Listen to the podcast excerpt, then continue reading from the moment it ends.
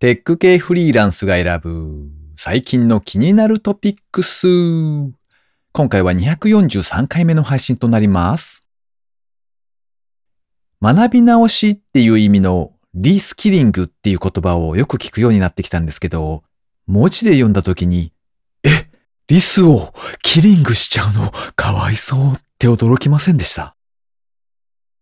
この番組ではフリーランスエンジニアの S とエンタメ系エンジニアのアスカさんが最近気になったニュースや記事をサクッと短く紹介しております。今回は S の一人会となっております。IT 関連をメインにですね、ガジェットだったり新サービスの紹介だったり、それぞれが気になったものを好き勝手にチョイスしております。今回も記事を3つ紹介していきたいと思います。ご意見ご感想などありましたら、ハッシュタグ、カタカナでテクフリでツイートをいただけたらありがたいです。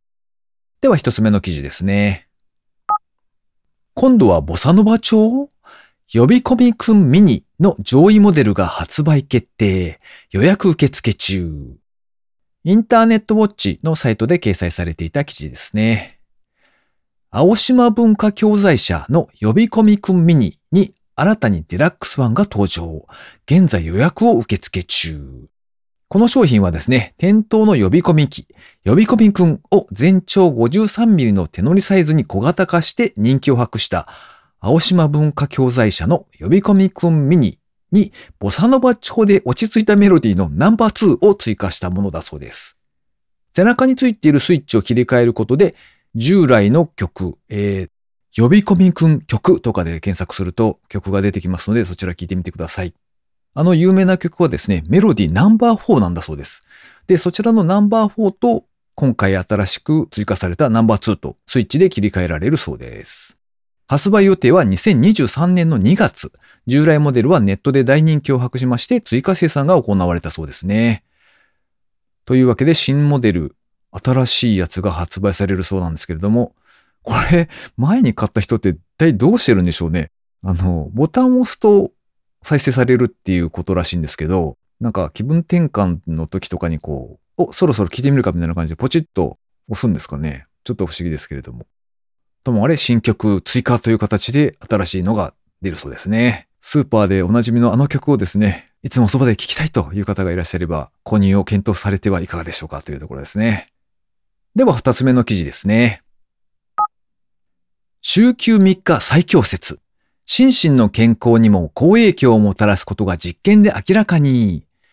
ライフハッカージャパンのサイトで掲載されていた記事ですね。イギリスで行われた実験で、週4日勤務、つまり週休3日ですね、は働く人のウェルビーイングにとてもいい影響があることが分かったそうです。今年の6月からですね、イギリスで働く3300人を対象としまして、週4日の勤務でどう変わるかという実験が6ヶ月間にわたって行われているそうです。6月スタートなので、まあ半ばぐらいの時点での報告という感じだそうですね。大規模な実験になっておりまして、労働シンクタンク、それからケンブリッジ大学、ボストン大学、オックスフォード大学が協力して実施をしているそうです。レストランから広告会社、それからテック企業まで様々な業種の企業が参加しているそうですね。9月時点でのレポートでは、週4日勤務でビジネス自体が良い方向に改善したというのが88%、週4日の勤務を続けたいが86%、生産性が上がったが46%とポジティブな結果となっているそうですね。この実験で面白いのがですね、ここでいう週4日っていうのが100対80対100の原則というのを歌っているそうなんですよ。この数字はですね、報酬は100%のまま、労働時間は80%、5日が4日に減るので80%ですね。で、期待される結果、パフォーマンスは100%というのを基本としていると、そういう実験になっているそうですね。日本でも直近でパナソニックホールディングスが週休3日の試験導入みたいなことを発表していたりとかですね、割と大きな企業でも導入が進められていたり、検討もされていたりという形なので、徐々に波がやってきてるんでしょうか。期待したいところです。では最後3つ目の記事ですね。正式販売から7分で1万個が完売。あえて主流に乗らない初心者向け NFT、マリモ。ダイヤモンドシグナルで掲載されていた記事ですね。漫画情報サイトあるを運営するある株式会社が手掛けた NFT がマリモという名前ですね。こちらに関する記事です。このマリモはですね、売り買いを目的にするのではなく、自分だけのマリモをゆっくり育てながら成長の様子を楽しめるというのをコンセプトにした初心者向けの NFT だそうですね。最初の価格がですね、0.01イーサリアム。販売時点のレートで言いますと約2300円ですね。という安めに設定がされておりました。で、これを1万個用意することで値段が急騰して手に入らないということがあまりないという状態を目指したそうです。と言いつつ、結果的にはですね、この1万個完売しているんですけどね。で、このマリモにはですね、水の透明度という概念がありまして、定期的に水を変えることでマリモが少しずつ育っていくと、そんな仕組みになっています。で、NFT に関しましてはよくあるパターンとしては、コミュニティというのが用意されておりまして、なんかディスコードの中でこう、持っている人たちが交流するみたいな形だったりするんですけれども、ディスコードだとちょっと難しいと感じる人が多いので、このマリモに関しては、ツイッターでですね、ゆるいコミュニケーションができる場を用意しているという感じだそうです。この記事を読んだ時点でですね、あ、もう完売しちゃったのかと思ってですね、せっかくの機会なので試してみたかったなと思ったんですけれども、よくよく見てみたらですね、オープンシーという、まあ、NFT の売買のサイトでは一番メジャーなところだと思うんですが、そこで普通に売りに出てたんですよ。で、しかもですね、最初の価格よりも安い0.004イーサーリアムという金額になっていたので、お、なんか安くなってんじゃんと思ってですね、まあこれはネタとして買ってみようと思ってですね、購入してみたわけですね。さて、その結果はと言いますと、まあそちらは近況報告のところでですね、お話をしたいと思います。続きまして番組にいただいたコメント紹介のコーナーですね。まずは高見千恵さん、いつもありがとうございます。240聞いた。私も黒猫メンバーズは使ってます。不在配達を防げるし便利ですね。とはいえ、ニャンペイの方は使うかなもうペイ周りは運用固まってますしね。それから、プログラミングの方は現在地元の中学校でプログラミングの授業をやっています。参加者の中に Unity や Python の経験者もいるようでびっくり。ちなみに授業で使ったソースはサイドビーチシティのスピーカーデッキや個人のコードペンに順次上げています。とコメントいただきました。ペイ周りの運用が固まっているというのは確かに割と皆さんそうかもしれないですよね。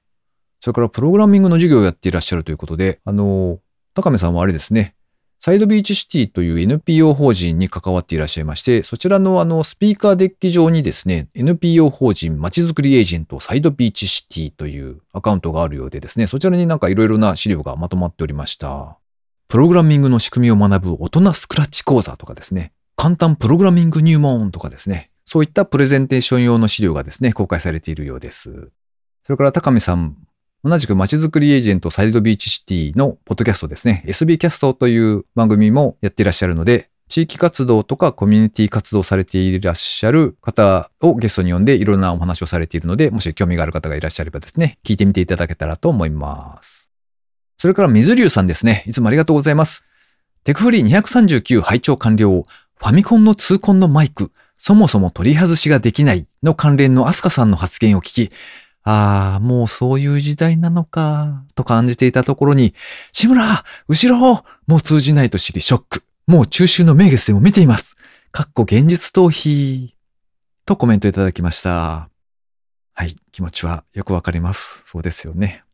多分僕の世代でも、あの、あれですね、ドリフからひょうきん族に移っていくっていう時代だったと思うので、まあ、そりゃそうだわなと思っております。はい。それから、モラピョンさんですね。いつもありがとうございます。一部紹介させていただきます。学知化や自己 PR を自動生成、いいですね。私も就活ですごくめんどくさいと思いながら書いてました。酒のつまみになる脳の話ってタイトルから興味が湧きますね。ビールは好きですが、もっと好きになれるように脳の構造も知りたいですね。聞いてみるぞ。といただきました。学知化とかの自己 PR を自動生成してくれる AI のお話ですね。まあ、自分で考えた方がいいんでしょうけど、最初の取っかかりとかをこう勝手に作ってくれるっていうのは、まあ、やりやすいかなという気はしますよね。それから酒のつまみになるっていうやつはあれですね。ニューロ横丁酒のつまみになる脳の話というポッドキャスト番組のお話ですね。僕の方も登録していまして、あの、多分すべての回を聞いていると思うんですけれども、なかなかテーマ的には結構面白いですね。学習の話とかも多いですし、まあ恋愛の話だったりとか、様々なジャンルからそれと脳科学とのそのどうつながるかみたいなのも話をされていて、なかなか興味深い内容ですね。ということで番組にいただいたコメント紹介のコーナーでした。リスナーの皆様、いつもありがとうございます。最後に近況報告のコーナーですね。えっ、ー、と、先ほどちょっとお話ししたマリモ NFT のお話の続きです。えっ、ー、と、購入したのはいいんですけれども、やったー購入できたーと思ったまでは良かったんですよ。なんですが、で、あれ、これ、この後どうするんだっけなとかって思って悩んでいろいろ見てたらですね、あの、あれ、水の透明度がうんのみたいな話があったよなと思ったんですけれども、なんかそういう情報が全然なくてですね、あれと思ってしばらくいろいろ見てたんですけれども、そしたらですね、気づいたんですよ。これは偽物だったということにですね、気づいてしまいまして、こう、ちょっと愕然としたんですけれども、まあまあでも、あの、探してみたらですね、ちゃんと本物のも普通に売っておりまして、で、まあせっかく ここまで来たので仕方がないと思ってですね、あの、本物を今度は0.008イーサーですかね、ぐらいの金額で購入しました。まあ、こちらも初期の価格よりもちょっと下がっていたので、まあこれならいいかと思ってですね、あの、本体が約日本円換算すると1548円。それからガス代と呼ばれるですね、あの、イーサリアムのブロックチェーン上に情報を記録するっていう、その時の手数料みたいなやつですね。そちらが935円。合計で2483円ほどかけて購入できましたというところですね。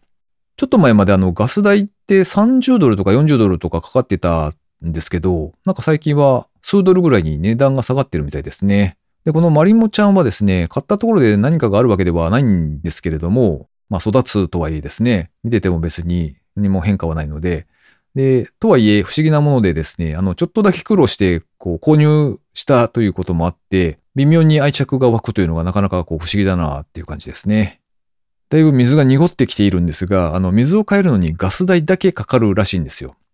となると、一回変えるのに1000円弱かかるので、それもなんか、うーんって感じですけれども、まあでもしばらく経ったらですね、せっかくなので一度変えてみようかななんて思っております。この番組へのご意見ご感想などを絶賛募集中です。ツイッターにて、ハッシュタグ、カタカナでテクフリーをつけてつぶやいていただくか、ショーノートのリンクからですね、投稿フォームにてメッセージをお送りいただけたらありがたいです。スマホ用にポッドキャスト専用の無料アプリがありますので、そちらで登録とか購読、もしくはフォローとかのボタンをポチッとしておいてやっていただけますと、毎回自動的に配信されるようになって便利です。いやー、だいぶ寒くなってきましたね。あの、皆さんは部屋の中でお仕事をするときにはどういう格好なんでしょうか寒い部屋にいると足元が結構冷えるんですよね。なので、こう、靴下とかではなくてですね、あの全部こう繋がった釣り人が使うようなあの長い長靴というんですかね。下半身がこう全部繋がってズボッと体を入れるみたいな。あれのあったかいやつがあれば良いのではというのをちょっと思って探してみようかなと思っております。暖房なしでもこれならあったかいぜみたいなのがあったらですね、リスナーの皆様何かおすすめがあれば教えていただけたら嬉しいです。というわけで今週も最後までお聴きいただきありがとうございました。それではまた。